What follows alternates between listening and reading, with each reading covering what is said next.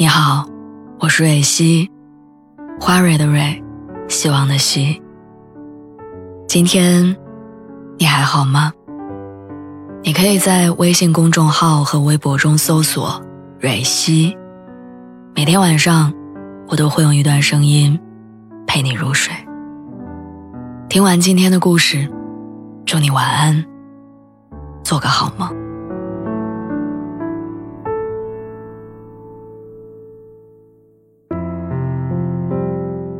走出房门撞到门框，牙膏渍蹭在了白色的裙子上。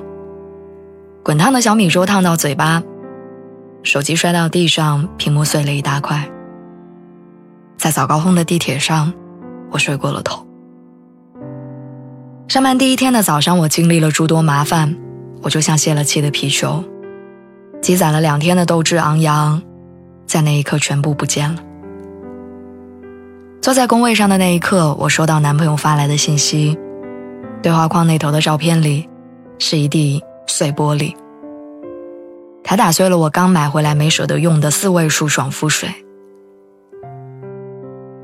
男朋友因为粗心大意而犯过的错误，在那一刻就像电影般在我脑海中一帧一帧一帧的闪过。我让他买洗衣液，他买成洗洁精。我和他约好下班在地铁汇合，他继承了在公司楼下集合。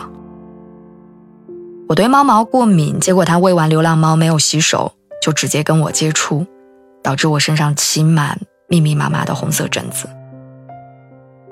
就连订机票，他也能把往返的地址订反。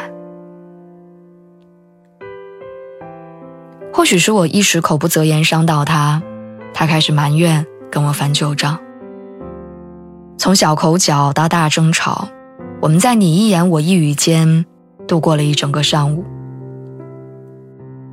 结束之后，我趴在桌子上哭，感慨人生的诸事不顺。下班之后，我去朋友家坐坐，刚一开门，我发现了他正顶着一头乱糟糟的头发，眼睛又红又肿，房间一片狼藉，没有下脚的地方。她和男朋友异地三年，今年原本想和父母商量着结婚，却遭到父母的反对。理由很简单，父母不舍得唯一的女儿远嫁，想给她找个本地人。男朋友知道之后，一时心急，跟她闹着分手。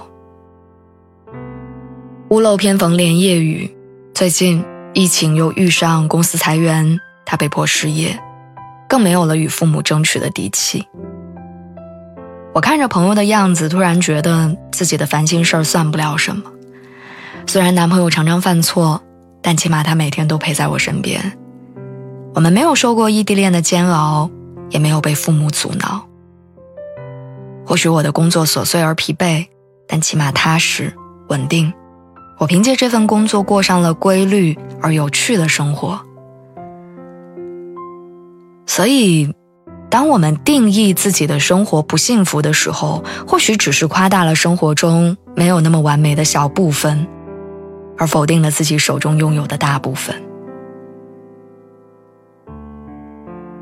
就像我曾经看到过的一句话：“没有比较的幸福是空洞的、抽象的，比较出来的幸福才是具体的、实在的。”与身边的人比较，你会发现没有绝对完美的生活。但也没有真正跨不过的坎儿。或许你的烦恼在别人看来是甜蜜的负担，或许他人的压力在你的心里也不过是小事一桩。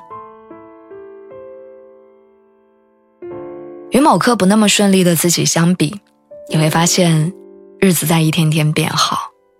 就像昨天的我在公司加班到九点半，可是今天的我却准时下班，到朋友家里聊会儿天。吃了顿饭，有时候比着比着，内心就会豁达许多，也愿意主动跟生活和解。最后，在我自己的生活中，其实我也说不好究竟什么是幸福。但是当我回家看到男朋友做好饭在等着我，桌子上还放着一瓶新的爽肤水的那一刻，我变得柔软起来。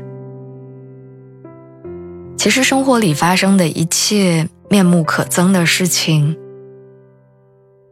他们都可以被原谅。